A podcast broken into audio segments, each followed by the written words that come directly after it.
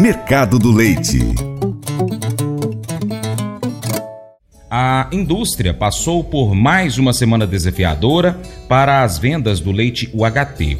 As empresas enfrentaram uma demanda reduzida por parte dos compradores, mesmo com a continuidade do recuo nos preços. Nesse cenário, o volume de vendas ficou aquém das expectativas. O leite UHT em São Paulo apresentou recuo de 7 centavos, saindo de R$ 3,49 o litro para R$ 3,42.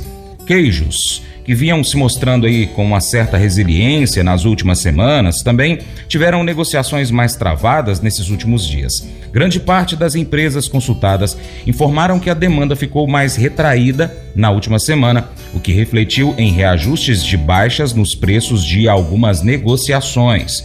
Na média paulista, a mussarela apresentou uma leve queda, saindo de R$ 25,40 o quilo para R$ 25,10. No mercado de leite em pó, observa-se um ritmo lento nas negociações. Com muitos compradores já abastecidos, as transações ocorrem em volumes menores, com pouca variação nos preços praticados. Com isso, o leite em pó integral industrial manteve o valor em R$ 21,70 o quilo, enquanto o leite em pó fracionado teve uma leve desvalorização, saindo de R$ 27,50 para R$ 27,40 o quilo. A produção brasileira de leite continua em sua tendência sazonal de queda na região sul do Brasil e de crescimento nas regiões sudeste e centro, com um acompanhamento próximo dos impactos do El Ninho na disponibilidade de alimentos e na logística de coleta de leite. As vendas no atacado na última semana mostram um cenário de uma demanda mais retraída, porém, a conjuntura econômica, a queda dos preços no varejo e a proximidade com as comemorações de final de ano colocam expectativa mais positiva para a demanda no restante de 2023 e início de 2024, conforme informações de Milk Point.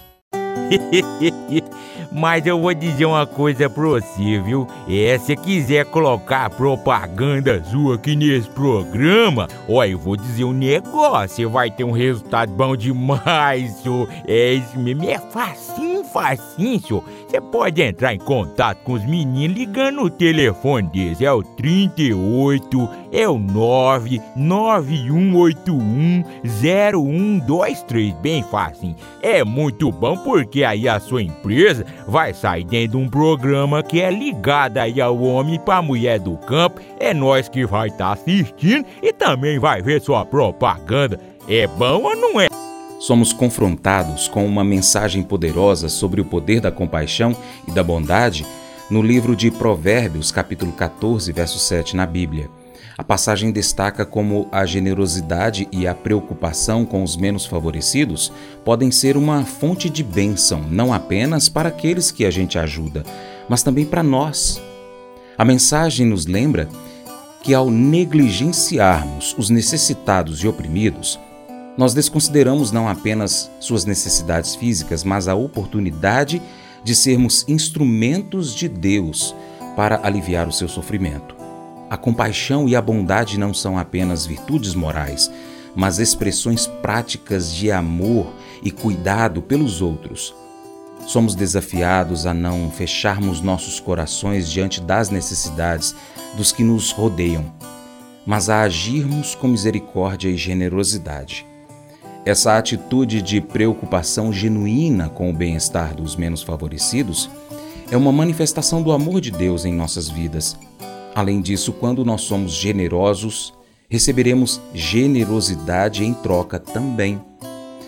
Podemos então refletir sobre como nós temos praticado a compaixão e a bondade nas nossas vidas. Nós estamos dispostos a ajudar os necessitados, a ser um canal de bênção para aqueles que sofrem. Esse devocional faz parte do plano de estudos Sabedoria em Provérbios 14, do aplicativo bíblia.com. Muito obrigado pela sua atenção.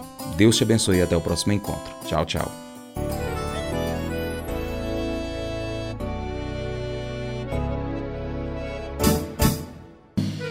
Acordo de manhã para prosear no mundo do campo, as notícias escutar. Vem com a gente em toda a região com seu programa Paracatu Rural.